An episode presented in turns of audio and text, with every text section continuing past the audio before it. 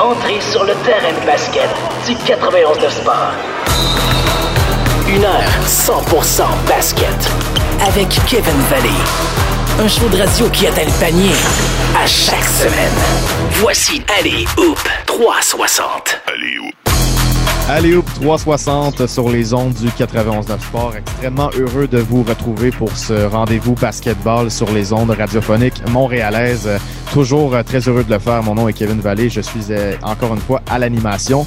Et puis euh, aujourd'hui, on va revenir sur les activités de la dernière semaine avec Charles Dubébret un peu plus tard dans l'émission, notamment la, un peu la résurrection des Raptors de Toronto, la séquence plus difficile des Bucks de Milwaukee, mais aussi le Jazz de Utah qui est présentement euh, la meilleure équipe de la NBA avec euh, avec sa fiche. Aussi parler de Andre Drummond. Il y a eu quelques rumeurs euh, cette semaine, une avec les Raptors qui a été euh, complètement euh, niée par certains autres médias. Mais bref, extrêmement intéressant de le faire. Il y a, il y a également eu un match entre les Lakers et les Nets qui va être assez intéressant à analyser. Mais pour commencer l'émission, je retrouve mon ami Wood Séraphin pour parler ben, un peu de notre de notre domaine d'expertise, si je peux si je peux dire quelque chose qu'on suit énormément, les recrues, les joueurs qui ont été repêchés euh, en 2020, Lamelo Ball notamment qui le fait très bien paraître présentement.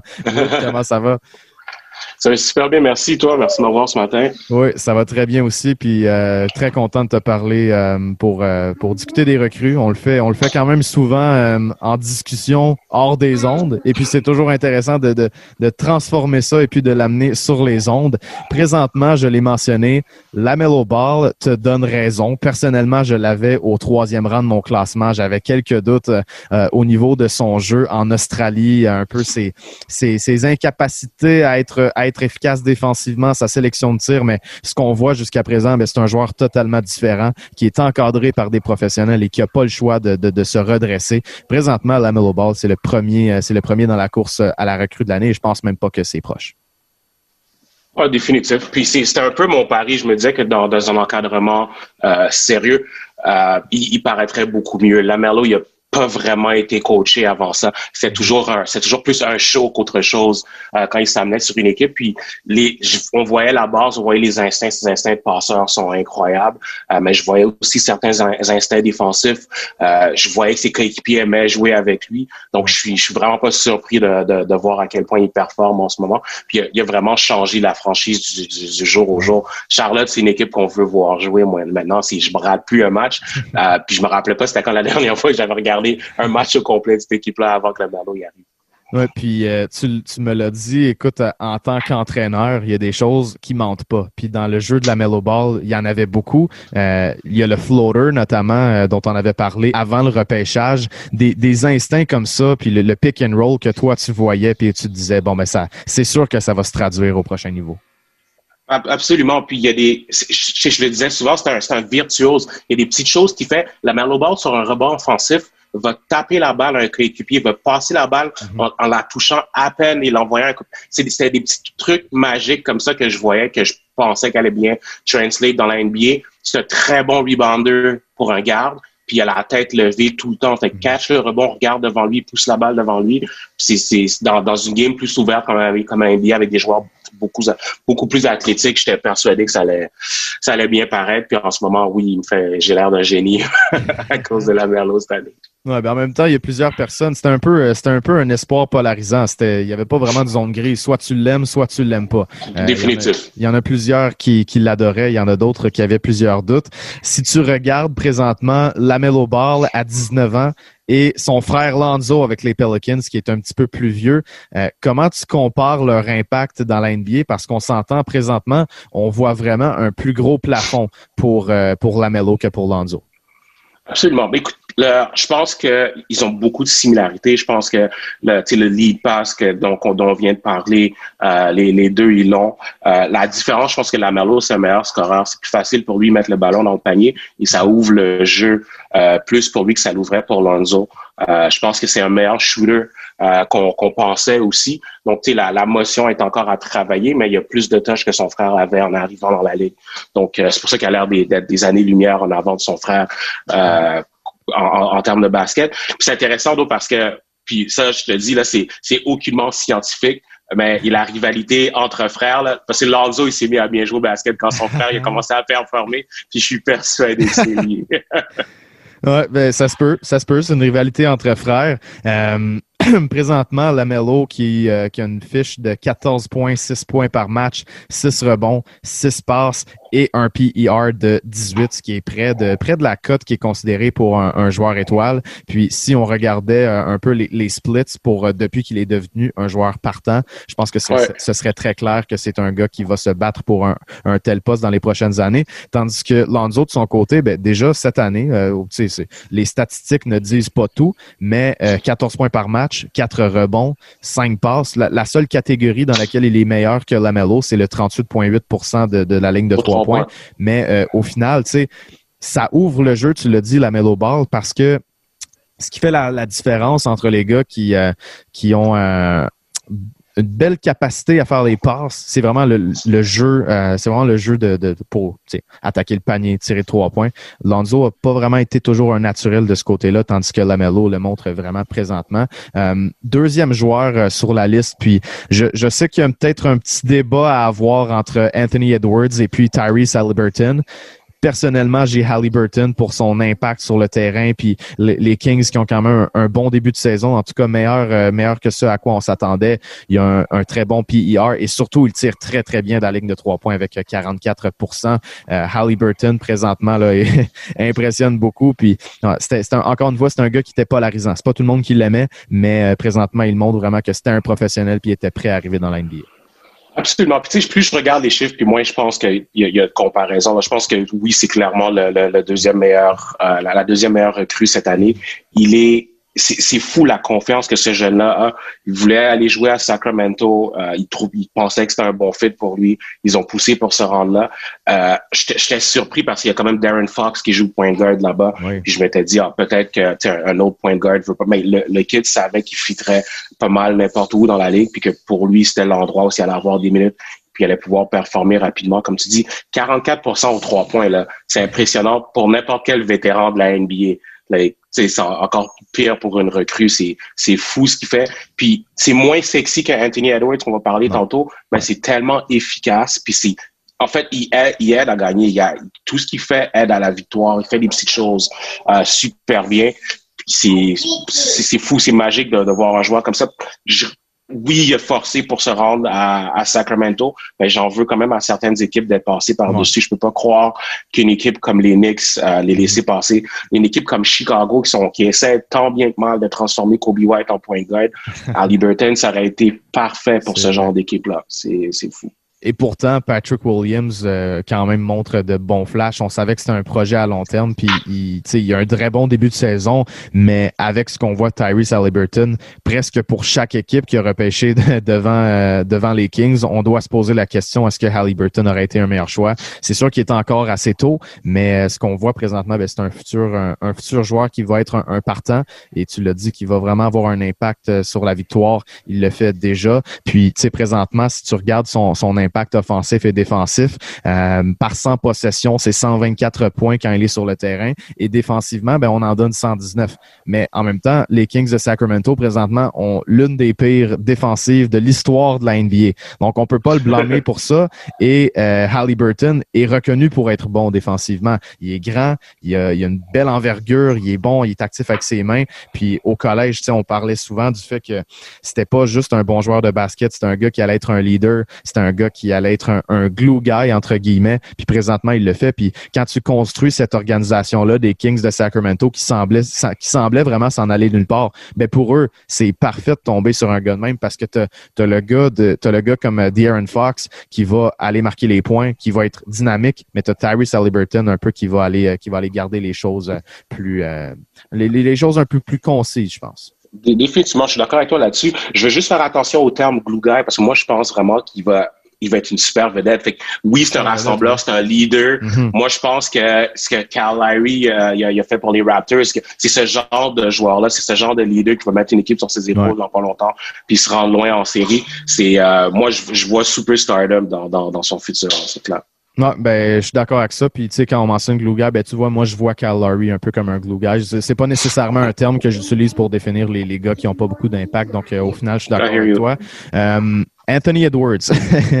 Hier, on appelle la police. Il y a eu un meurtre. Anthony Edwards, un gros posterizer sur euh, Utah Watanabe des Raptors. Euh, quel dunk! Et puis, euh, il y en a eu plusieurs jusqu'à maintenant, mais celui-là, c'était probablement le, dunk de l'année.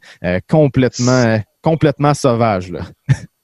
Ben, écoute, il est en train de montrer que physiquement, il, est spécial. supérieur. C'est autre chose c'est incroyable. Son, son first step, son, son premier pas est vraiment dominant. Euh, c'est un des meilleurs dans la ligue en ce moment euh, quand, quand il met la balle par terre. Quand il va à gauche, il est ultra explosif. Euh, c'est beau à voir. Lui aussi, qui depuis qu'il est devenu un starter, produit, produit plus. pas aussi efficace qu'un qu'un Burton, euh, mais il, change un peu ce qu'on voit à Minnesota mhm. en ce moment. Puis ce qui est intéressant, c'est qu'on entend des, les vétérans, on entend un Carl Anthony Towns qui dit hey, je veux la balle dans les mains du jeune plus souvent, il prend des bonnes décisions. Euh, il y a Ricky Rubio qui, qui, est dans, qui est dans un slump, puis il dit hey, je suis sorti de là. Pourquoi? Parce que j'ai mon teammate de 19 ans, 20 ans qui me pousse dans le dos puis qui m'encourage. Ça, c'est des bonnes choses à entendre parce que j'avais des j'avais des craintes côté caractère un peu avec Anthony Edwards. Il avait l'air un peu un peu fou puis mais il est il est juste vrai. Il est juste c'est puis ça c'est un bien meilleur équipier que je pensais. Puis sérieux en ce moment là, très impressionné de ce qu'il fait. Oui, puis euh, tu l'as mentionné au collège, il y avait, il y avait plusieurs, euh, il y avait plusieurs doutes concernant son attitude. On trouvait qu'il était un peu, euh, un peu trop intense. Tu sais, il y avait certains commentaires qui n'avaient pas passé dans les médias, notamment quand il avait mentionné qu'il aimait pas regarder le basket, que c'était un gros fan de football, qu'il voulait jouer dans la NFL. Tu sais, il, y a eu plusieurs trucs comme ça. Puis encore aujourd'hui, il y a des après-matchs durant lesquels il va sortir son sac de Chick-fil-A, puis il y a des matchs qui va sortir des, des super beaux commentaires. Donc, tu l'as dit, c'est, il est juste, ce gars-là, il est vrai. Il est vrai, puis il a pas peur d'être lui-même. Et ça, ben, c'est admirable, puis ça va faire de lui un, favori de la foule. Donc, euh, au-delà des performances sur le terrain, puis il faut le dire, il, dans les matchs, euh, dans les matchs cette saison où il joue bien, euh, il est excellent. Puis c'est, des performances de 20 points après 20 points. Mais il y a certains matchs durant lesquels il est un petit peu plus, euh, il est un petit peu plus euh, absent. Notamment hier, ben, 0 sur 7 de la ligne de 3 points, 3 sur 14 du terrain. Donc, il y a encore quelques ajustements à faire dans son jeu. Mais au final, c'est, c'est la première saison d'un gars qui a pas eu de Summer League, qui a pas eu de camp d'entraînement. Il est à son 20e match dans la NBA. Faut pas trop s'inquiéter avec ça. c'est, c'est, c'est un gars qui, dans les prochains, dans les prochains mois, dans les prochaines années, lié dans dans la même catégorie que Halliburton et puis Lamello Ball au terme, en termes de potentiel. Absolument. Minnesota va avoir des décisions à prendre. Euh, je pense que tu peux pas, tu peux pas garder lui, Lamello, Beasley sur, sur le même roster, sur la même équipe. il, va, il, y a, des changements. Qui, D'Angelo, pardon, exact. il y a des euh, il y a des changements qui vont euh, qui, qui, qui, vont se faire à Minnesota, c'est certain. Là, je suis impressionné de sa prise de décision sur le pick and roll. Je pensais pas qu'il pouvait être un lead guard, puis je pense que de plus en plus ça va ça va s'aller vers ça. La balle va être dans ses mains plus plus plus longtemps. Euh, J'aime ce que tu mentionnes, c'est fou parce qu'on à pareille date l'année passée, on disait que c'était pas un c'était pas un draft qui était deep, c'était pas c'était pas une mm. classe qui était qui était talentueuse.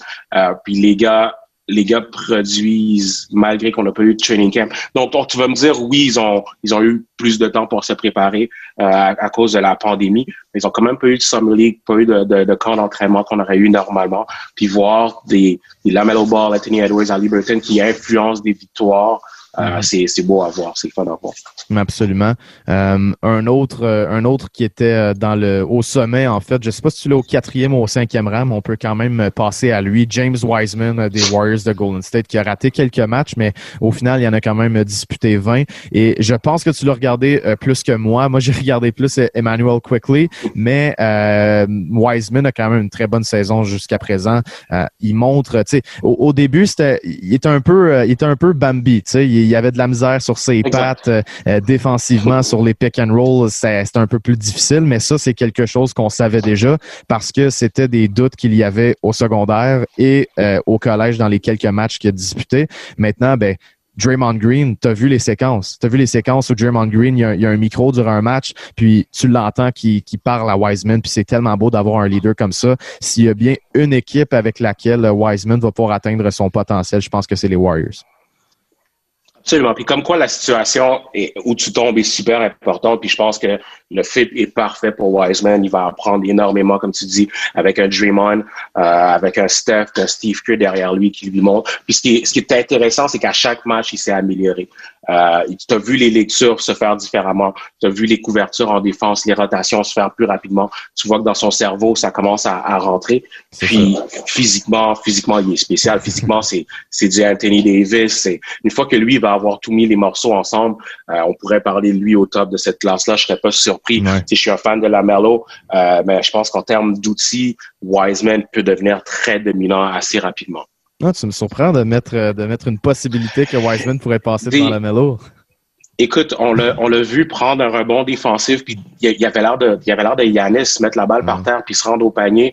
Euh, après un bloc, faire le terrain au complet à 7 pieds 1, c'est, c'est spécial. Puis il y a des choses que tu vas jamais pouvoir enseigner. Tu peux pas enseigner à quelqu'un de 7 pieds 1. T'es, t'es 7 pieds 1, puis t'es, t'as 7, 6 de wingspan, il y a rien à faire. Donc, si, si lui est capable de mettre ces outils-là ensemble, pour, je, je vois un joueur très monstrueux dans, dans, dans le futur, dans son avenir, c'est ça. Mais oui, puis on s'entend, Wiseman, c'est un gars aussi qui peut aller euh, qui peut aller chercher beaucoup plus de masse qu'il en a présentement. C'est un gars qui peut avoir une transformation aussi à la Yanis qui, euh, au début, quand il est arrivé dans l'NBA, était beaucoup plus frêle. Mais c'est un peu, c'est la même chose avec, euh, avec James Wiseman. Donc, c'est loin d'être fini le, le, développement de ce joueur-là. quand même, quand même, ouais, vas-y. Ouais, du tout, c'est c'est épeurant. Moi, je vois, tu euh, on, on, en parlait là. Moi, je, je, remonte à plus loin, mais David Robinson physiquement, ça me fait beaucoup penser à un Wiseman. Mm-hmm. Puis, hey, il shoot. Oui, c'est pas un gros sample, mais il shoot 40% du trois points là. C'est épeurant là. Quand même, quand même.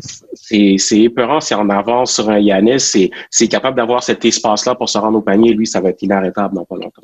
Non, absolument. Puis tu, tu, tu, fais le parallèle avec euh, Yannis Antetokounmpo qui a jamais été capable de développer un, un jumper qui est si constant que ça. Ça s'est amélioré dans, dans les dernières années, mais euh, au début de sa carrière, euh, au début de sa carrière, c'était pas comme ça du tout.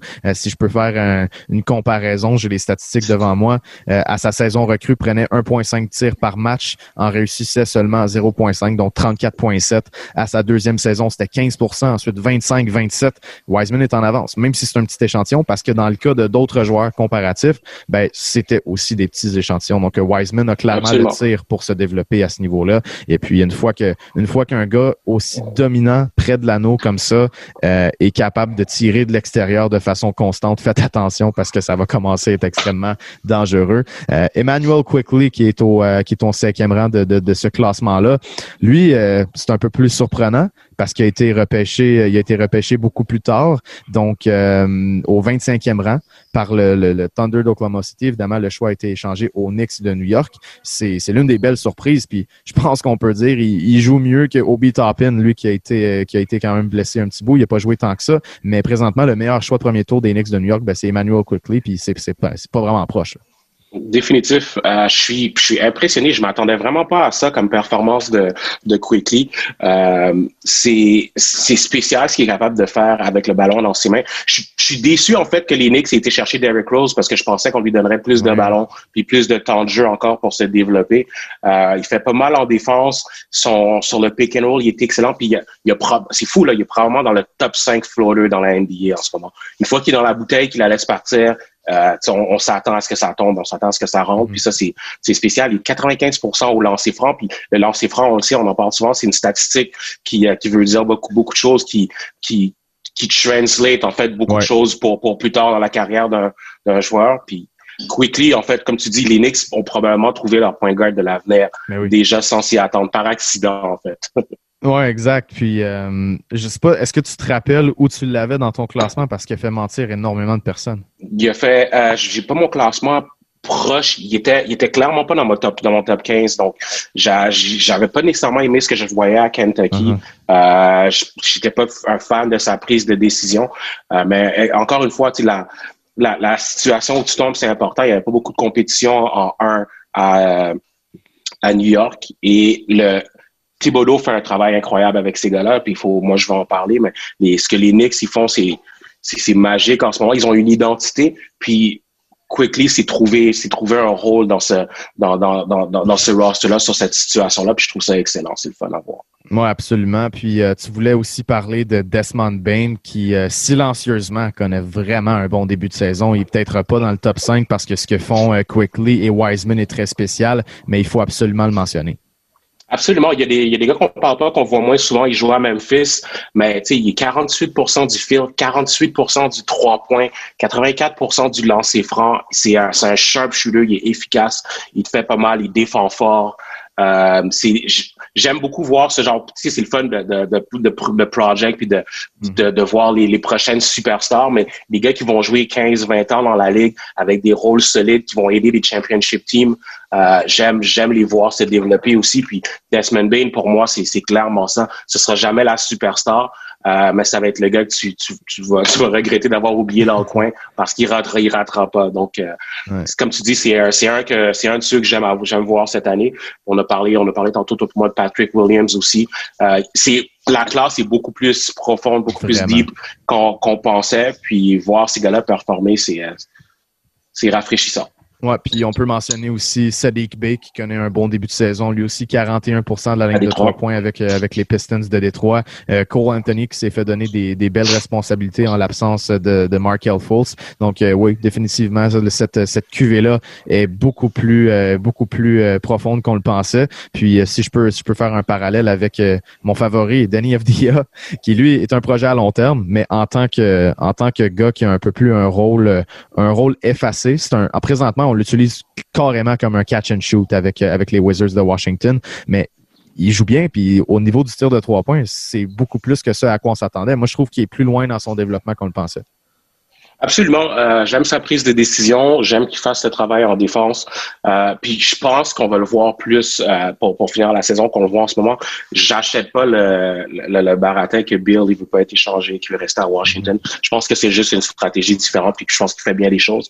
Mais je suis persuadé qu'il va avoir quelque chose de gros cette année puis ça va ouvrir les portes à FDA pour pour la fin de sa saison.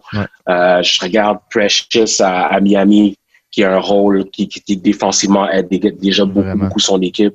Euh, Vassell à, à, à, San Antonio. J'ai chanté euh, avec les Rockets aussi.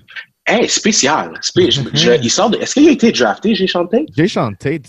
honnêtement, je pense pas. Je vais, je vais aller le, il, non, regarder. Je, regarde ça tout de suite. Ouais, il sort de nulle part. Il produit défense super fort. il, il fit parfaitement. Il n'a pas été drafté. Ouais.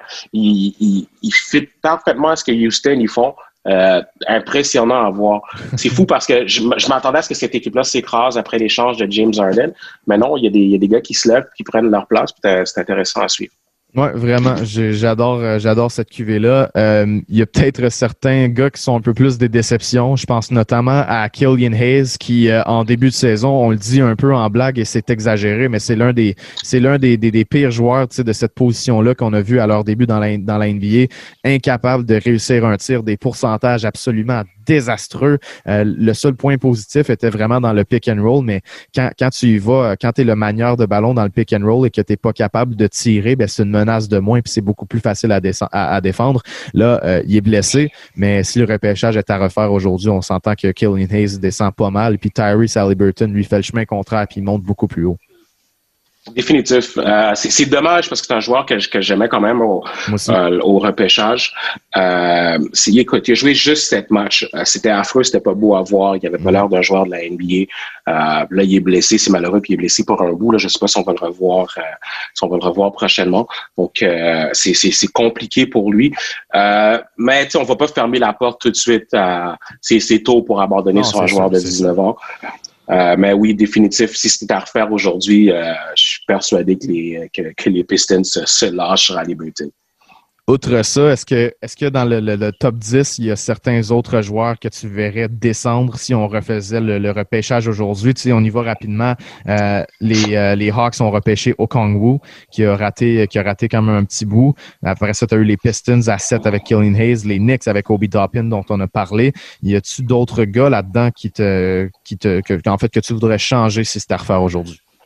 Je sais pas si je changerais quoi que ce soit. Tu sais, on, c'est sûr qu'il performe pas autant que je voudrais, mais un Okoro, je pense que le fit est parfait avec les deux gardes qu'il y a déjà à Cleveland.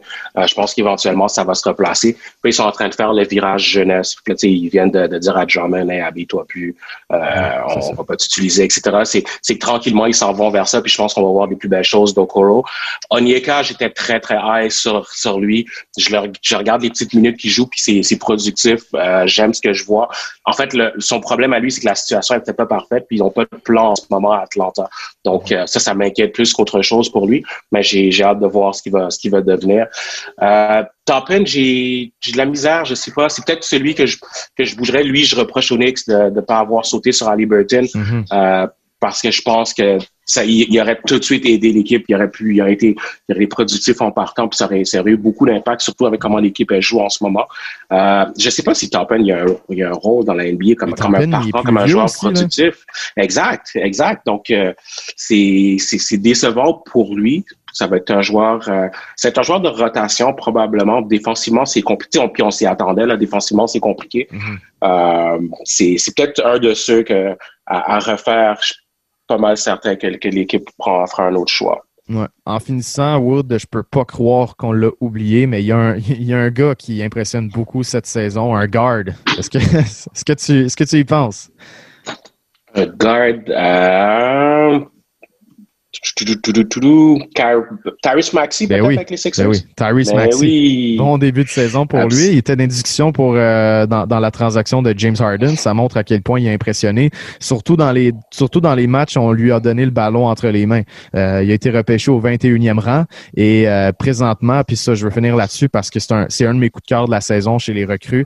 C'est pas tout le temps rose, mais quand même, il montre un beau potentiel. Puis si c'était à refaire au niveau des, au niveau des gardes, il pas mal euh, dans ma liste. Définitif. Et puis moi, c'est sa confiance, c'est le travail que ce jeune-là il met. Euh, c'est impressionnant. Je te lance quelque chose, je sais que tu vas parler à Charles tantôt. Euh, moi, là, les Raptors, pourquoi pas? Là? Cal Larry pour Ben Simmons. right? Les, les, Joel Embiid joue mieux quand, quand Simmons n'est pas sur le terrain. Il y a plus d'espace, plus de spacing. C'est une équipe qui veut gagner tout de suite. Larry performe encore à un très haut niveau. Puis tu sais que tu as Maxi en arrière qui va prendre les, les rênes quand une fois que Larry va prendre sa retraite. Moi, je lance ça comme ça, là. Je sais pas comment, qu'est-ce que Chuck y repenserait. euh, mais ça, puis, tu sais, Ben Smith, il y a quoi? Il y a 42 points l'autre jour quand Embiid, il joue pas. Clairement, les gars, les, les gars seraient peut-être mieux d'être, d'être séparés d'avoir chacun leur équipe. Puis c'est, c'est quelque chose, puis tu sais, ça garderait les Raptors, les, les, les Raptors compétitifs.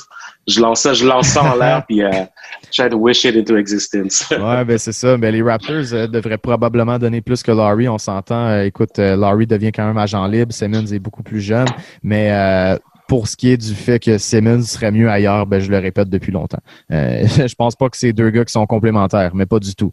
Donc, euh, on verra. Exact. Puis je pense que c'est ça. L'ascension de Maxi, ça, ça, ça ouvrirait peut-être les portes à ce qu'il puisse laisser partir un, Ben Simmons. Oui, très d'accord. Puis euh, ça sera à suivre, évidemment, cette saison avec l'arrivée de Daryl Morey et puis euh, Doc Rivers. On voulait donner une chance à ce duo-là dans un nouveau système. Présentement, ça marche, mais si on finit par se faire éliminer au premier ou deuxième tour et que c'est pas beau, ben là, à ce moment-là, je pense que Ben Simmons pourrait effectivement se retrouver sur le marché des transactions. Mais tu vas aller chercher plus que Carl Lowry. On, on s'entend. C'est clair. c'est ça. Euh, mais non, les, les, les, Sixers, définitivement, je pense que Tyrese Maxey peut pousser un peu dans, dans, le dos des Sixers puis les faire en sorte que ça fait un peu moins mal d'échanger Simmons, même si on en parle, Simmons défensivement, c'est l'un des candidats aux joueurs défensifs de l'année. Donc, ça va être dur de se départir de lui. Il va falloir aller chercher un gros retour. Absolument. Les gars sont premiers dans l'Est. Là. On, on, cherche des bébés où est-ce qu'il n'y en a peut-être pas. Là.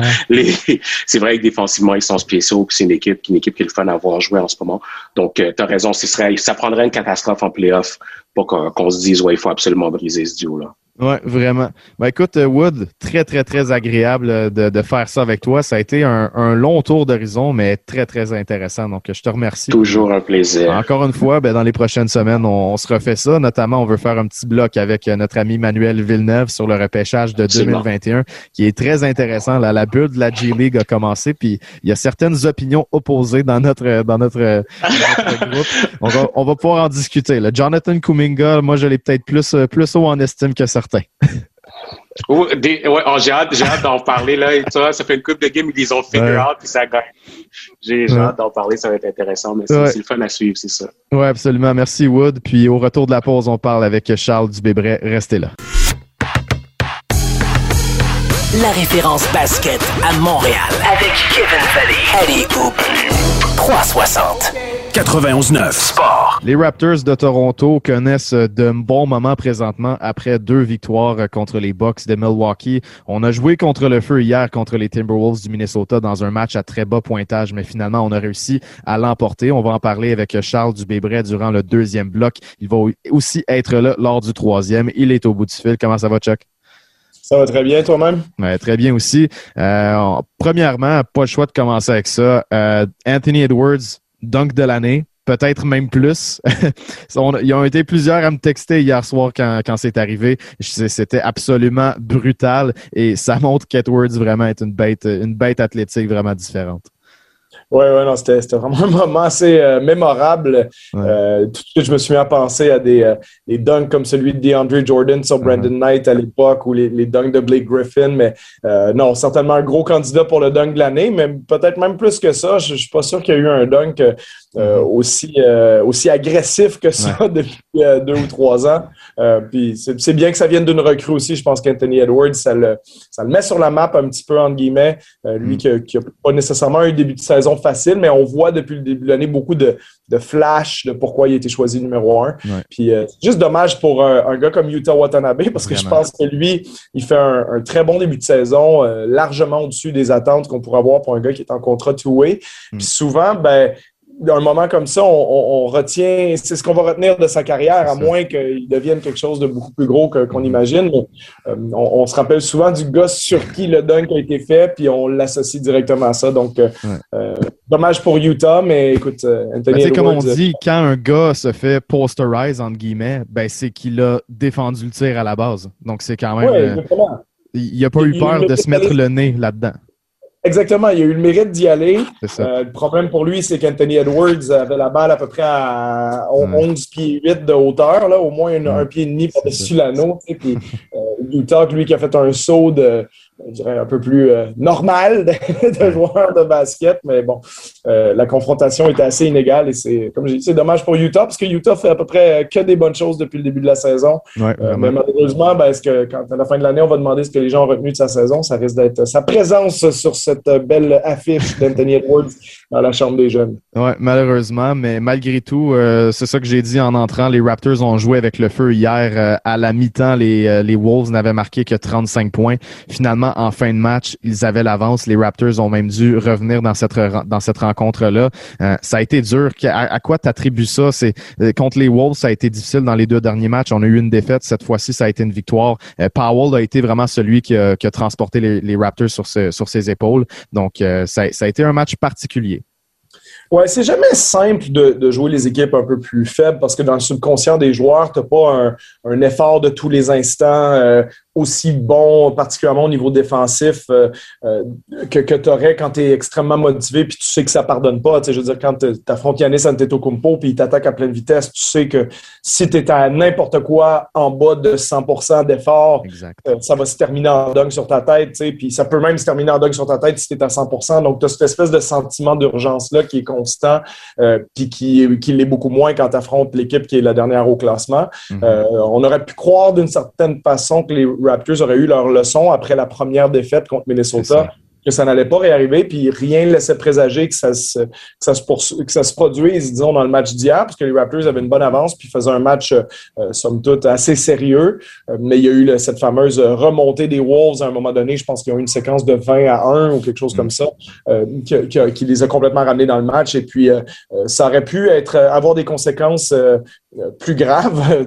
C'était pas du tir à trois points de Terrence Davis dans la dernière minute qui a peu vraiment fait pencher la balance pour les Raptors, mais euh, ça reste un peu à l'image des Raptors cette saison aussi. Euh, oui, ça va bien. On est à, trois victoires de suite. On a finalement atteint la barre de 500. Donc, ça, c'est psychologiquement important. Puis, je pense que ça concrétise un peu le fait que les Raptors, quand tu regardes les statistiques avancées depuis le début de la saison, il n'y a rien depuis le tout début qui laisse croire qu'ils ne sont pas une des 10, 12 meilleures formations de la Ils sont meilleurs que leur fiche l'indique. Oui, exactement. Puis tu as toujours une stat qui existe en NBA qui est le, on appelle ça le expected win-loss. Hein. Ta, fiche attendue en fonction de euh, ben, des matchs que tu as joués, puis du nombre de points que tu marques, du nombre de points que tu encaisses. Parce que, te dire, par exemple, une équipe qui gagne plein de matchs par 40 puis qui en perd plusieurs par un point, ben, qui sont ce qui démontre sur le terrain, c'est qu'ils sont capables de marquer beaucoup de points puis de pas en encaisser beaucoup, puis que peut-être en fait s'ils ont perdu, il y a un peu de malchance là-dedans. Sais.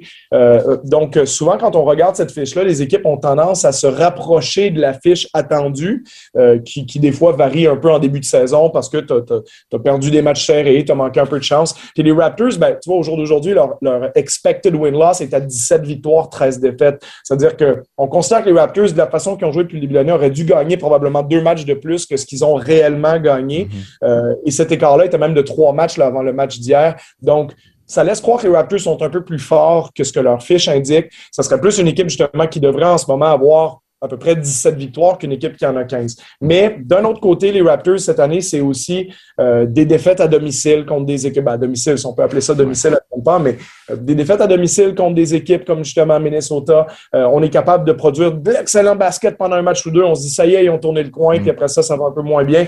Moi, pour moi, quand je me rappelle le 10 février, je me suis dit dans les deux prochaines semaines, je pense qu'on va avoir une vraie idée de ce que sont les Raptors cette année parce que le calendrier commence à se compliquer un peu. Il y a des matchs contre les Bucks. Euh, jusqu'au 10 février, il n'y a pas eu grand-chose contre les Clippers, les Lakers, mhm. Denver, etc., les, grosses équipes de l'NBA, le Jazz. Euh, et là, il commence à avoir des matchs comme ça. Donc, la bonne nouvelle pour moi, c'est d'aller à Milwaukee et de les battre coup sur coup de manière convaincante. Euh, et là, on confirme ça avec la victoire à Minnesota hier. Donc, Trois victoires de suite, oui, mais trois victoires sur la route, dont deux contre les Bucks, qui sont une des trois meilleures équipes de l'Est, même si les Bucks connaissent leurs problèmes, puis on va en parler un petit peu plus tard. Mais les Raptors, pour moi, là, commencent à, gagner un peu de momentum, puis se dirigent vers ce qu'on s'attendait à voir d'eux autres en début de saison, c'est-à-dire une équipe qui, déjà qui n'est pas inquiète par rapport aux séries éliminatoires. Et ça, je pense qu'on commence déjà à le voir au classement. Là, on, se dit, bon, pour que les Raptors retombent à 9e, 10e, il faudrait vraiment une catastrophe et je pense que ça n'arrivera pas. Je pense que les Raptors vont, vont s'installer assez confortablement en série. Et là, c'est de voir jusqu'où on peut viser. Est-ce qu'on peut finir quatrième dans l'Est? Est-ce qu'on peut, même attaquer une des trois équipes qui semblent se séparer un peu au-dessus du lot? Euh, ça, ça reste à voir parce qu'on n'a pas nécessairement eu un, calendrier euh, très difficile jusqu'à maintenant. Donc, la deuxième moitié de calendrier, il ne faut pas oublier quand elle va sortir, elle risque de ne pas être très, très favorable aux Raptors. Et ça, c'est un élément euh, important jusqu'à maintenant. Au niveau de la, force du calendrier, les Raptors sont 22e en de la NBA. Donc, euh, ça veut dire qu'on considère qu'on a eu le, 9e calendrier le plus facile de la Ligue. Euh, le calendrier le plus facile, ça a été Orlando. Le calendrier le plus difficile, c'est les Pistons de Détroit. Donc, c'est quand tu regardes ce classement-là. Donc, ça, ça, ça, remet les choses un petit peu en perspective, je te dirais, sur les Raptors, mais d'avoir un Norman Powell qui produit au niveau actuel, ce qui est exceptionnel. Euh, Fred Van Vliet qui est dans la discussion pour le match des étoiles. Je pense pas qu'il sera sélectionné, mais il est pas très loin de l'être. Euh, un Kyle Lowry qui est encore performant, un Pascal Siakam qui a retrouvé ses moyens euh, depuis quelques semaines. Euh, OG Ananobi, on a vu son impact direct quand il est revenu au jeu contre les Bucks de Milwaukee. Donc, de, de retrouver cette équipe-là, je pense que ça fait plaisir euh, parce que c'est ça qu'on s'attendait à avoir des Raptors cette année, beaucoup plus que l'équipe assez inquiétante qu'on a vue dans les premiers matchs de la saison. Puis, ça a été une question de circonstance souvent pour, pour les Raptors cette saison. On a eu des blessures il y a eu des matchs qui ont été échappés vraiment crève-cœur en fin de match. Siakam qui a notamment raté quelques occasions de, gagner des rencontres avec le, dernier tir du match. Il y a eu, des rencontres crève-cœur. Donc, encore une fois, euh, la fiche des Raptors n'est pas représentative du talent de l'équipe. Puis on va le répéter souvent. Maintenant, c'est sûr qu'il va y avoir encore des tests, non seulement dans la deuxième moitié de saison, mais aussi euh, dimanche et puis mardi, parce qu'on affronte les 76ers deux fois de suite, la meilleure équipe euh, de l'Est au niveau de leur fiche. Et en fin de, calendrier de la première euh, demi de saison. On va affronter les, les Celtics également. Donc, c'est pas c'est pas terminé pour les Raptors. On a quelques défis à l'horizon, mais le gros défi, ben, ça a été les Bucks de Milwaukee. Puis on, en est ressorti au sommet avec euh, des belles performances, dont une sans Kyle Lowry. Norman Powell qui s'est encore une fois levé lorsqu'il se, fait offrir un, un, poste de joueur partant, mais de gagner ces deux matchs-là contre les Bucks, même si de leur côté, ça ne va pas nécessairement très bien en ce moment, c'est un beau vote de confiance. Puis ça va aider, je pense, justement, dans des rencontres contre les Sixers. Oui, vraiment. Puis je pense que de toute façon, il faut pas, ben, en tout cas moi en tant qu'entraîneur de basket puis, analyste aussi, euh, je pense qu'il il faut une saison c'est long. Hein, il faut pas. Euh, vivre et mourir avec chaque victoire ou chaque défaite. Encore là, on vient de gagner trois matchs de suite. Je, moi, je suis pas prêt à dire les Raptors sont, sont de retour. Bon, on vient de battre les Timberwolves du Minnesota. Là, On n'a pas gagné. On a gagné 86-81. C'est ça, un match qu'on est passé vraiment pas loin d'échapper aussi. Là, si ça se trouve, dans la, dans la dernière minute, le match prend une autre tournure, puis tu l'échappes. Puis là, c'est comme si, OK, dans la même semaine, on a battu les Bucks deux fois, on a échappé deux games contre Minnesota. le discours serait complètement différent. Je pense que c'est un peu de la même façon qu'au début de l'année, il fallait pas non plus descendre trop bas puis être trop euh, négatif par rapport au début de saison. Même si oui, à un moment donné, quand tu as deux victoires, huit défaites, c'est inquiétant, mais euh, je veux dire, c'est long une saison de basket. Les équipes ont leur haut, les équipes ont leur bas. Tu vois, Milwaukee, il n'y a pas très longtemps, c'était l'équipe qui avait le meilleur différentiel point pour point contre de la ligue. Donc, mm. on parlait beaucoup des autres, mais moi, je disais, hey, Milwaukee, il faut les surveiller. Ben là, soudainement, Milwaukee, c'est cinq défaites de suite. Ça veut-tu dire qu'ils sont devenus catastrophiques? Ben, si ça se trouve, Milwaukee vont gagner huit matchs de suite, puis là, on va dire, oh, c'est l'équipe de l'heure dans l'NBA. Tu sais, les choses changent beaucoup dans une saison. Euh, puis il ne faut pas non plus complètement s'enflammer. Je pense qu'à travers ça, il faut regarder, il faut dire, l'équipe, c'est quoi son vrai niveau? Puis les Raptors, il n'y a pas de raison de dire qu'ils ne sont pas dans les, euh, comme je disais, dans les 12, 13 meilleures mhm. formations de la Ligue. Est-ce qu'ils peuvent vraiment aspirer dans le, les, les 5-6 qui ont une réelle chance de gagner le championnat? Moi, personnellement, je pense que non, parce que je pense qu'il manque des, des, des, éléments importants euh, pour pouvoir vraiment inquiéter les Lakers, les Clippers, pour, être, pour avoir une chance d'être la dernière équipe qui reste. Euh, dans l'absolu, je pense que les Raptors sont peut-être un peu moins forts qu'ils l'étaient l'année dernière. Puis l'année dernière, ça s'est fini en deuxième ronde. Donc, euh, euh, je pense pas qu'on peut dire du jour au lendemain, ah ben moi, je pense qu'ils peuvent battre les Lakers ou les Clippers ou le Jazz ou ces équipes-là. Euh, mais une fois que tu as enlevé les 5-6 équipes qui semblent avoir des effectifs un peu plus puissants, soit parce qu'ils ont un des 3-4 meilleurs joueurs de la Ligue, ils ont LeBron, Antetokounmpo, Kawhi Leonard, Kevin Durant, une fois que tu as enlevé ces équipes-là, euh, qu'est-ce que les Raptors ont à envier euh, aux Blazers de Portland, aux Suns de Phoenix, euh, même à des équipes comme les Celtics de Boston qui ont, potentiellement des joueurs étoiles un peu plus forts avec Tatum et Brown, mais qui n'ont pas nécessairement la, panoplie de, Powell, Ananobi et compagnie derrière que les Raptors ont. Je je suis pas sûr que les Raptors ont grand-chose à envier à ces équipes-là. Je pense qu'ils font partie du, deuxième groupe. Puis le deuxième groupe, ben, c'est que tu peux euh, peut-être aspirer au moins gagner une ronde en séries éliminatoires. c'est ça qui, va être intéressant parce que en ce moment, pardon, dans la conférence de l'Est, clairement, Brooklyn, en termes de talent, est au-dessus des autres. Philadelphie, ben, Embiid joue à un niveau euh, MVP. Les Bucks, bon, ça va pas bien en ce moment, mais il reste qu'ils ont Yannis Antetokounmpo puis Chris Middleton et Drew Holiday. C'est quand même un trio assez redoutable avec un vrai candidat MVP dans le lot. Mais à part ces trois équipes-là, on peut pas dire que les équipes euh, sont vraiment plus fortes que les Raptors. Donc, euh, c'est important pour les Raptors de continuer sur cette lancée-là et de bien s'établir à ces niveaux-là, quatrième, cinquième, sixième dans l'Est. Avant de, avant de partir en pause, euh, je voulais te parler du premier départ en carrière de Chris Boucher, quand même, qui est vraiment à noter. C'est important. C'est un, c'est un, plateau important pour lui.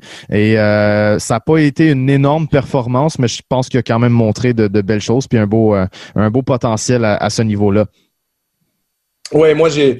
C'est drôle parce que j'ai envoyé un, message à un de mes amis qui est dans la, qui est dans la NBA hier. J'ai dit Bon, ben, Chris euh, est sur l'alignement de départ. Puis euh, à la fin du premier quart, j'ai dit J'ai dit ce qui est un peu dommage, c'est que maintenant, on n'a pas un déficit à remonter. Là, euh, maintenant, maintenant, que Chris est dans l'alignement partant, ben, on mène après, après ces sept minutes. Mais je disais ça un, peu à la blague. Je comprends que c'est pas c'est pas facile de gérer les effectifs non plus. Puis Chris, mine de rien, il y a beaucoup d'impact quand il est sur le terrain. Puis, un joueur comme Aaron Baines, c'est pas un joueur d'impact, c'est un joueur complémentaire autour qui, dans une bonne soirée, je te parle pas du Aaron Baines euh, euh, vraiment pas très bon qu'on a vu en début de saison, mais disons, si tu regardes Aaron Baines sur l'ensemble de sa carrière, un, je le compare un peu à un joueur de ligne offensive, c'est au football américain, sais, c'est pas un joueur spectaculaire, mais sais, il, pose des bons écrans, fait que le joueur de ligne offensive qui t'ouvre le chemin, puis ton, ton porteur de ballon qui court pour 160 euh, verges cette journée-là, c'est lui qui va recevoir le crédit, c'est pas, pas le joueur de ligne, mais Baines, quand il joue bien, il fait ça. Mais pour que ça soit utile, il ben, faut qu'il le fasse pour Fred Van Vliet, pour Carl Lowry, pour les gars du 5 majeur. C'est ça que des fois les gens ne comprennent pas, c'est quand on, met un joueur comme lui dans le 5 de départ, ce qu'on dit, ben, le problème, c'est que si on l'amène en sortie de banc à Aaron Baines, euh, il, va, il va produire une étincelle pour qui? Pour, pour Terrence Davis, comme, pas vraiment pour DeAndre Bembry, non, probablement pas. Alors que Chris, lui, quand il arrive en sortie de banc, il peut très bien bloquer un tir à trois points, prendre un mm. rebond offensif, scorer un panier avec la faute, etc. Il y a plein de choses qui se passent, donc tu veux garder cette bougie d'allumage-là. Puis tu te dis que s'il est dans le 5 de départ, peut-être qu'il y aura moins d'impact parce que le ballon va tout le temps être dans les mains de Van Vliet, de Larry ou euh, mais à un moment donné, je pense que Nick Nurse s'est aussi dit, ben écoute, Chris a été notre meilleur joueur de centre depuis le début de l'année. Il, mérite bien d'être titulaire à un moment donné, puis qu'on le laissait, puis qu'on voit ce que ça donne. Puis ça a été intéressant de voir ça hier, en espérant pour Chris que ça puisse continuer dans cette direction-là. définitivement. Puis on en a parlé plusieurs fois cette saison. Euh, Chris peut-être dans un rôle de sixième homme est vraiment à sa bonne place. Mais le problème, c'est qu'on n'a pas de joueur de centre chez les Raptors pour euh, le remplacer puis le mettre dans l'alignement partant. Baines n'a pas été extraordinaire hier. Donc, ça reste le problème des Raptors présentement qui va devoir peut-être être réglé d'ici la fin de la saison ou sinon durant la saison morte. Euh, on est à la radio, on doit prendre une pause, mais restez là parce que au retour, Charles est de retour. On va parler cette fois-ci euh, de Andre Drummond et de certaines autres équipes qui euh, impressionnent en ce début de saison, on, même si on approche présentement de la moitié. Le seul show de basket à Montréal. Allez, 360. 91.9 Sport. De retour de pause à Alley-Hoop 360 avec Charles Dubébret pour le dernier bloc de l'émission. Euh, on va parler euh, de qui, quelle équipe en fait présentement est la plus chaude, est la plus enflammée et laquelle a refroidi.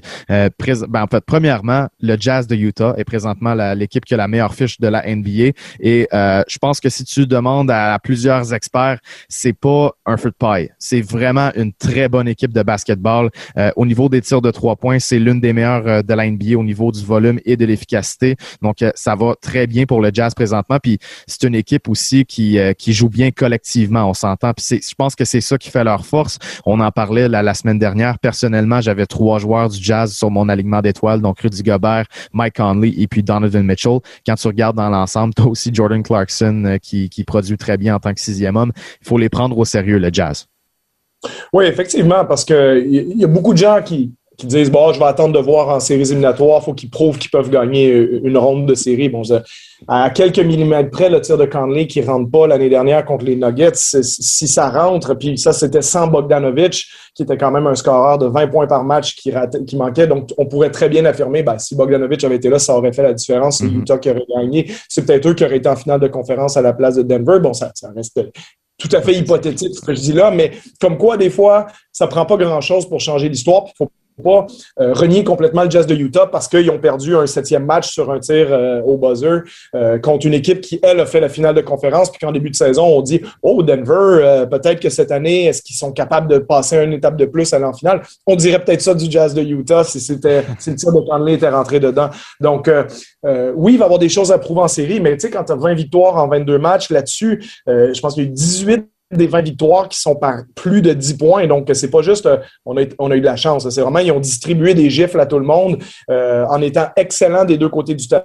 Ils sont la troisième meilleure, meilleure attaque pardon, de la Ligue, deuxième meilleure défense. Donc, c'est une équipe qui est vraiment top 3 des deux côtés du terrain. C'est très rare que ça arrive, ça, dans la NBA. C'est une équipe qui est extrêmement, voire même parfaitement construite euh, parce que tu as deux créateurs majeurs. Donc, tu es capable d'en mettre un de chaque côté du terrain. Donc, si mm. tu d'un point de vue de coaching, si tu as une action à, deux ou à trois d'un côté, par exemple, une première situation de pick and roll avec Mike Conley, Rudy Gobert qui roule au panier, as déjà tu vas trouver des bonnes choses en sortie de ça, mais si tu trouves rien qui t'intéresse, et que tu envoies la balle de l'autre côté, ben là, tu as du jeu à deux, peut-être avec euh, Bogdanovic et Donovan Mitchell. Donc, euh, euh, la balle va se retrouver dans les mains de Mitchell, qui est extrêmement explosif. Conley a un style un peu plus gestionnaire, régulateur de cette équipe-là. Mitchell, lui, c'est cette espèce de, d'explosivité. Il peut lancer à trois points. On l'a vu même en fin de match hier. Ils ont perdu contre les Clippers, mais dans la dernière minute, il met deux gros tirs à trois points extrêmement complexes. Il y a cette qualité-là de produire ça quand c'est important. donc, tu un joueur qui peut se créer son lancer dans les fins de match comme Mitchell. Tu as des très, très bons tireurs à trois points, comme tu dis. On mène la NBA cette année au tir à trois points réussi et tenté avec un, excellent pourcentage d'efficacité. Mais ça, c'est dû à quoi? C'est dû que toutes les situations qu'on joue sont dangereuses de partout parce que Gobert est aussi un des meilleurs espaceurs verticaux de la NBA. Euh, le vertical spacing, c'est extrêmement important parce qu'il met beaucoup de pression sur l'anneau sans voir la balle. Dès que tu as une situation où il pose son gros écran puis il roule au panier, ben, tu es obligé de considérer qu'on pourrait juste jeter la balle dans les airs puis il va aller la chercher à 12 pieds puis, la dunker. Donc, tu es obligé de refermer ta défense là-dessus. C'est des tirs à très haut pourcentage d'efficacité. Si tu veux pas le laisser tout seul, ben, c'est soit que tu te commets un peu moins sur celui qui a la balle dans les mains, en l'occurrence Conley et Mitchell, qui sont des joueurs de niveau étoile. Et si tu amènes des défenseurs qui vont venir l'empêcher de rouler au panier, ben, ça veut dire que tu laisses les tireurs à trois points tout seul. En l'occurrence, Bogdanovich, Joe Ingles, Jordan Clarkson, même Royce O'Neal qui fait une très, très bonne saison, qui se développe comme un des bons joueurs de style 3D de la NBA, tire à trois points, excellent en défense. Donc, c'est comme je te dis, deux créateurs, euh, une pierre angulaire défensive comme Gobert, qui est, ben, il a déjà prouvé deux fois le titre du meilleur euh, joueur défensif de la NBA. Donc, les joueurs peuvent se permettre d'être plus agressifs sur le périmètre en sachant que nous, on va défendre le tir à trois points très fort. Puis si on se fait battre en dribble, ben, on le dirige vers Gobert. Puis Gobert, lui, il va jouer au gardien de but derrière. Puis, puis non seulement il en bloque, mais il en intimide beaucoup. Il change l'idée du monde qui, qui attaque, qui disent Ah ben là, c'est Rudy, je vais peut-être changer d'idée, je vais ressortir la balle à trois points. Donc, ça, c'est comme ça que Utah s'est construit la deuxième meilleure défense de la ligue. Mais de l'autre côté du terrain, comme je te dis, chacun connaît son rôle. Puis tu as, même aussi ce qu'on appelle dans, dans, le milieu du coaching des créateurs secondaires. C'est-à-dire que quand Conley et Mitchell euh, n'arrivent pas à créer quelque chose, Bogdanovich aussi il est capable de créer. Joe Ingles est capable de créer. Euh, Jordan Clarkson, qui est largement le meneur en ce moment pour le titre de sixième homme de l'année, n'en déplaise euh, aux fans des Raptors. Puis, puis on voudrait peut-être que Chris soit dans la discussion, mais je veux dire, en ce moment, si c'est voté, je pense que ce serait Clarkson pratiquement euh, mm-hmm. unanimement. Il fait une saison phénoménale. Donc, tu as, tout ce qu'il faut à Utah. Et la seule question pour moi qui va rester pour eux, c'est c'est pas est-ce qu'ils sont capables de se rendre loin, c'est simplement comment ils vont gérer le fait d'affronter des gros ailiers costauds, parce que c'est ça qu'ils ont le moins dans leur équipe. Et c'est ça qui est la, denrée la plus recherchée, la plus rare. Euh, quand on regarde les meilleurs joueurs de la Ligue, probablement les quatre meilleurs en ce moment, ils ont tous un, peu ce profil-là, c'est-à-dire LeBron, Kawhi, Durant, Antetokounmpo. Donc, le grand ailier capable de créer physique, euh, est-ce que Joe Ingles, est-ce que Bogdanovich, est-ce que Royce O'Neal vont être capables de tenir ces joueurs-là? On sait que les Clippers en ont deux avec Leonard et, George. Euh, LeBron James, ça reste jusqu'à preuve du contraire, le meilleur joueur de la Ligue. Donc, est-ce qu'on est capable d'arrêter ces joueurs-là? Euh, comment on va faire le match-up? Ça, c'est la vraie question quand on va arriver en série. Mais autrement, je suis d'accord avec toi, le jazz est, pour de vrai. Là. Si tu les regardes jouer, la qualité de leur jeu, euh, jusqu'à maintenant, cette année, c'est indiscutable que c'est l'équipe qui a proposé le meilleur basket dans la Définitivement. Puis c'est ça que je mentionne. Tu, sais, tu regardes un match et ça n'a pas l'air d'une fausse équipe, entre guillemets. C'est vraiment c'est pas un free point du tout. Euh, dans toutes les situations, il y a un joueur qui est dangereux. On distribue tellement bien le ballon, on joue collectif. Et tu l'as dit, ben, défensivement, quand tu as Rudy Gobert, ben, nécessairement, ça va affecter ta, ta, ta fiche défensive. Puis en général, ben, J'adore encore comment tu dis Rudy Gobert avec ton accent. Il faut, faut que je fasse le switch. Mais Rudy Gobert, euh, et puis Quinn Snyder est vraiment, euh, il, gère bien cet aspect-là du jeu. Donc, un des meilleurs de la ligue. Un des meilleurs de la ligue. Je pense que cette année, c'est là qu'il va avoir sa reconnaissance parce que, encore une fois, si c'était voté aujourd'hui, je pense qu'il n'y aurait même pas de discussion que c'est lui qui gagnerait le ah entraîneur de l'année dans les oui, aussi. Donc, euh, le Jazz, euh, le Jazz est une vraie équipe, va être à surveiller, évidemment. Il n'y a pas beaucoup de faiblesses, mais c'est à surveiller comment ils vont réussir à défendre des joueurs comme LeBron James, Paul George et euh, Anthony Davis avec Kawhi Leonard. une équipe qui est, un, qui est un peu plus refroidie malgré une victoire contre le pauvre Thunder hier, c'est les Bucks de Milwaukee, justement, qui ont perdu les, les, deux rencontres cette semaine contre les Raptors. On en a parlé avant la pause. Qu'est-ce qui se passe avec les Bucks? Est-ce que c'est un petit peu inquiétant pour toi de voir cette séquence-là? On sait que c'est la saison, c'est un ensemble mais quand même, dans, dans des matchs comme ça, tu peux aller, tu peux aller chercher des petits éléments qui, euh, qui peuvent plus t'inquiéter. Ben, du côté des Bucks, je suis pas euh, particulièrement inquiet parce qu'il faut pas oublier qu'il leur manque Drew Holiday en ce moment pour mm-hmm. les, raisons de coronavirus. Donc, euh, je veux dire, cette équipe-là, moi, je pense qu'il faut mesurer chaque équipe avec leur plein effectif parce que Holiday, c'est un joueur qui a tellement d'impact défensif. Il a été très bon pour les Bucks cette année depuis le début de l'année. Donc, euh, c'est pas une vraie version des Bucks qui a une léthargie actuelle. Euh, je pense qu'un des facteurs aussi, c'est euh, quand tu as eu autant de succès en saison régulière comme ils en ont eu dans les deux dernières saisons, tu sais, deux années de suite, tu finis avec la meilleure fiche de la Ligue. et les deux années, tu n'arrives pas à concrétiser en série. Tu as deux déceptions. En première, il y a deux ans contre les Raptors en premier lieu, puis l'année dernière contre le Heat de Miami. Donc, des défaites inattendues trop vite. il y a un côté où je pense que dans le subconscient de cette équipe-là, on sait que la saison régulière, ça ne veut pas dire grand-chose. Ils vont être jugés sur ce qu'ils vont faire quand les séries commencent. Donc, euh, il y a un côté un peu endormant de dire, bon, on peut-tu faire euh, fast-forward sur les 72 matchs pour qu'on puisse vraiment se prouver? C'est le cas aussi individuellement pour Yanis. Hein. Yanis, il, fait une très bonne saison pas tout à fait au même niveau que ce qu'il a produit l'année dernière, mais lui, c'est même chose. C'est bien beau faire 30 points, 13 rebonds, c'est passe. Je l'ai prouvé, je l'ai fait, je viens de gagner deux, deux, titres de MVP, mais les gens, ils vont me juger sur ce que j'accomplis en séries éliminatoires. Donc, euh, je pense que c'est une équipe qui n'a pas le même sentiment d'urgence que dans les dernières saisons. Ils ont hâte aux séries. Euh, c'est là qu'on va pouvoir vraiment juger ce qu'ils sont capables de faire. La deuxième chose, et la réelle raison aussi pourquoi ils, sont moins bons en ce moment, euh, c'est leur défensive. Parce que leur rythme offensif, en ce moment, c'est une équipe qui euh, marque en ce moment 117,2 points par 100 possessions. le record de l'histoire de la Ligue, c'est les Mavericks l'année dernière à 116,9. Donc, Milwaukee, offensivement, en ce moment produit au plus haut rythme de l'histoire de la Ligue, à l'exception d'autres équipes cette année, puisqu'ils sont même pas premiers cette saison. Mais ce que je veux dire, c'est que c'est pas une attaque qui a des problèmes majeurs en ce moment.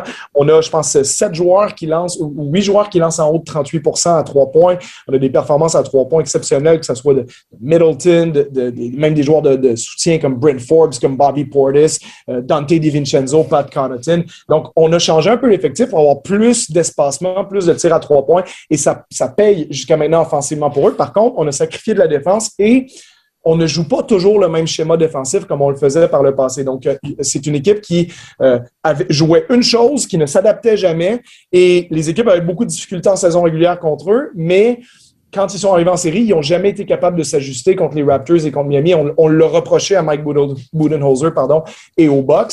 Et là, je pense qu'on tente à les regarder jouer. Ils tentent plus de choses défensivement, mais ils sont moins bons à ça. Mais peut-être que c'est en série que ça va payer parce qu'on est en train de développer des qualités qui vont leur permettre de gagner des matchs dans le futur. Donc, je pense qu'on sacrifie aussi un petit peu. On accorde moins d'importance à gagner tous les matchs en saison et être un peu plus prêt à s'ajuster quand on va être en séries éliminatoires. je vois exactement la même chose parce que sinon, pourquoi aurait-on changé un peu cette façon de jouer-là puis les, schémas défensifs si c'est pas pour que ça paye en séries éliminatoires puis que rendu là, on n'est pas à s'adapter, mais que ce soit déjà naturel? Je vois la même chose. au contraire, je suis pas inquiet par les Bucks. Je suis très curieux de voir comment ça va se passer en série cette année, maintenant qu'on a Drew Holiday puis un schéma qui est un petit peu euh, différent. Euh, c'est une équipe qui a quand même encore, même malgré les cinq défaites euh, avant la victoire d'hier, c'est une équipe qui a le deuxième meilleur différentiel point pour, mm. point contre de l'NBA. Donc ça, c'est un indicatif qui laisse croire que dans 30 matchs, ils vont avoir remonté. Oui, exactement. C'est dur, euh, comme tu as mentionné, avec tous les tous les joueurs qui tirent euh, aussi bien de la ligne de trois points. Giannis et Middleton qui sont des joueurs étoiles. Drew Holiday qui va faire probablement une équipe euh, toute défensive. c'est dur d'être inquiet. Malgré tout, là, c'est une petite séquence. Puis dans la deuxième moitié de saison, ça devrait se régler. En terminant, Charles, il ne reste pas beaucoup de temps, mais je voulais qu'on parle de Andre Drummond parce que cette, cette semaine, ça a été décidé qu'il y allait avoir un peu une transition vers l'avenir chez les Cavaliers de Cleveland. Jared Allen prend évidemment le poste de partant et Andre Drummond arrête complètement de jouer jusqu'à temps qu'on soit capable de, l'échanger ou du moins de le libérer parce que ça demeure une option en raison du, salaire énorme de Drummond. Euh, je veux savoir qu'est-ce que tu en penses. Là, il y a eu des rumeurs sur les Raptors, euh, Shams qui avait, qui avait sorti ça, mais on s'est entendu pour dire et puis ça a été, ça a été nié par euh, Adrian Wojnarowski et puis euh, certains journalistes des Raptors que c'était pas, c'était pas quelque chose qui était réaliste, mais je veux quand même savoir qu'est-ce que tu en penses du côté torontois et aussi dans la Ligue si tu penses qu'il va avoir une transaction ou s'il va être libéré?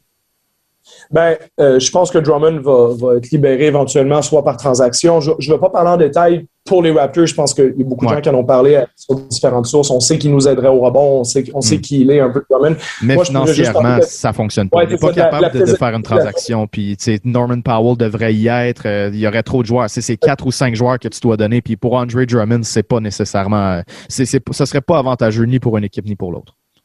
Ben, ça dépend. Moi, le seul avantage que j'y vois réellement, bon, c'est sûr que plus Powell joue comme il a joué hier, plus ça devient difficile aussi de te dire qu'il ne fait pas partie du futur des Raptors, parce qu'à la base, Powell, c'est un joueur, tu dis, bon, un allié de 6 pieds 3 qui lance, qui est athlétique, ça se trouve quand même. Dans, on l'a repêché en deuxième ronde, Powell, euh, qui nous dit que Terrence Davis, dans trois ans, il ne serait pas au même niveau que Norman Powell est aujourd'hui. Donc, euh, on peut envisager ça, mais Powell, en ce moment, joue vraiment à un très, très haut niveau. Donc, ça complexifie la chose un peu. Pour que les salaires soient équivalents, il faut envoyer au moins 23 millions à Cleveland. Ça veut dire que ce serait un échange qui ressemblerait à peut-être euh, Powell, Baines, McCaw et Terrence Davis, par exemple. Ça, ça mm. pourrait peut-être intéressant. Ça, c'est beaucoup. C'est dans ce sens-là c'est aussi qu'il faut que tu remplaces les quatre joueurs que tu as envoyés parce que tu en reçois juste un. Il faut que tu signes trois joueurs de G-League pour compléter ton effectif. Puis la dernière chose, par contre, pourquoi ça peut être intéressant pour les Raptors, c'est que c'est la seule façon que tu peux rajouter Andrew Drummond et potentiellement garder Kyle Lowry parce que Drummond est agent libre cet été. Beaucoup de gens disent que c'est peut-être la cible la plus intéressante pour les Raptors. Oui, mais pour faire ça, il faut que tu te débarrasses de Kyle Lowry. Il faut que tu renonces à tes droits sur lui. Donc ça, je suis pas certain que les Raptors, bon, si tu remplaces un par l'autre, est-ce qu'ils sont vraiment gagnants? Mais si tu échanges pour Drummond, là, tu as les droits, les bird rights et sur Laurie et sur Drummond. Donc, tu peux tout simplement re-signer les deux. Là, ton 5 de départ l'année prochaine, ça peut être Laurie, Van Vliet, Siakam, Anunobi et euh, Drummond, ce qui peut être intéressant aussi. Donc, comme je dis, ça, c'est la, donnée que c'est pas tout le monde qui, connaît, mais euh, si on signe Drummond comme agent libre, il n'y a plus de Larry à Toronto, à moins qu'il accepte de jouer pour l'exception de mi-niveau, ce qui est peu probable.